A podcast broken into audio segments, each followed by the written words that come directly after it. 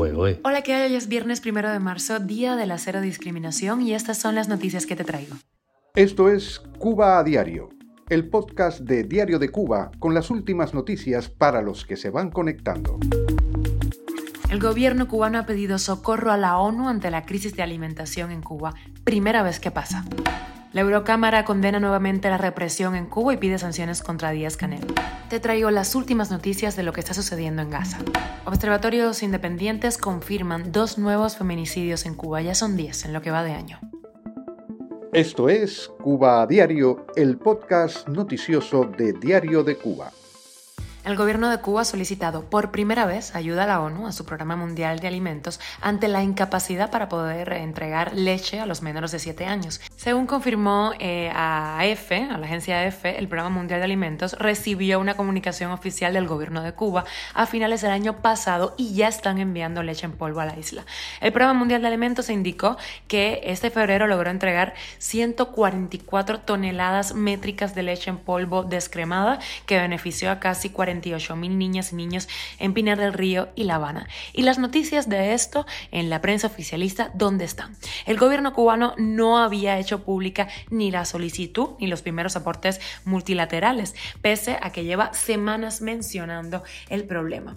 F pidió una aclaración, pero por el momento no ha tenido respuesta. Cuba a diario. Y el Parlamento Europeo condenó ayer jueves por amplia mayoría las violaciones y abusos sistemáticos de los derechos humanos en Cuba contra manifestantes disidentes, líderes religiosos, activistas y artistas independientes. Asimismo, reiteró su llamamiento al Consejo de la Unión para que aplique las sanciones globales de la Unión Europea en materia de derechos humanos contra los responsables de estas violaciones en Cuba. La Eurocámara considera que el primer sancionado debería ser Miguel Díaz Canel por ser la figura de mayor rango en la cadena de mando. Vamos a ver esto en dónde queda. La resolución fue impulsada por conservadores y liberales y los socialistas se opusieron.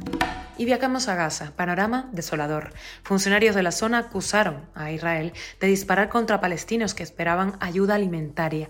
El ejército israelí dijo que disparó en respuesta a una situación amenazante cerca de un convoy de ayuda. Las autoridades sanitarias dijeron que el número de muertos en Gaza supera ahora los 30.000. Un alto funcionario de las Naciones Unidas advirtió que un asalto de Israel a Rafa, la ciudad más al sur de Gaza, podría desembocar en una matanza. La población de Rafa pasó de 250.000 a 1.500.000 de habitantes desde que Israel inició su campaña militar en Gaza. Entrar ahí con armas sería una matanza total. 8 de cada 10 fallecidos en la franja desde el 7 de octubre son mujeres o niños. ¿Cuántas muertes más se necesitan para lograr un alto al fuego? Cuba a diario. Y lamento no ser portadora de buenas noticias. Los observatorios independientes de la sociedad civil elevaron a 10 las víctimas mortales de violencia machista en Cuba en lo que va de año. Esto con la verificación de dos nuevos feminicidios ocurridos en Ciego de Ávila y Santiago de Cuba. La primera víctima se llamaba Raquel, decían Mary, Arriera Álvarez y tenía 22 años. El presunto agresor fue la pareja y padre de los dos hijos menores de edad de la víctima. En Santiago de Cuba, se reportó el asesinato de Yanelis Coca. El presunto asesino fue su expareja, que luego se suicidó. El nieto pequeño de la víctima, menor de edad, presenció los hechos. Esto de acuerdo con los observatorios. Las víctimas fueron asesinadas con un día de diferencia, poco después de que la Asamblea Nacional del Poder Popular respondiera con evasivas a la solicitud de una ley contra la violencia de género en Cuba. El gobierno sigue mirando hacia otra parte. Esto es Cuba a Diario, el podcast noticioso de Diario de Cuba, dirigido por Wendy Lascano y producido por Raiza Fernández. Muchísimas gracias por elegirnos e informarte con nosotros en Cuba Diario. Te recuerdo que estamos contigo de lunes a viernes. Que pases un feliz fin de semana. Yo soy Wendy Lascano y te mando un beso enorme.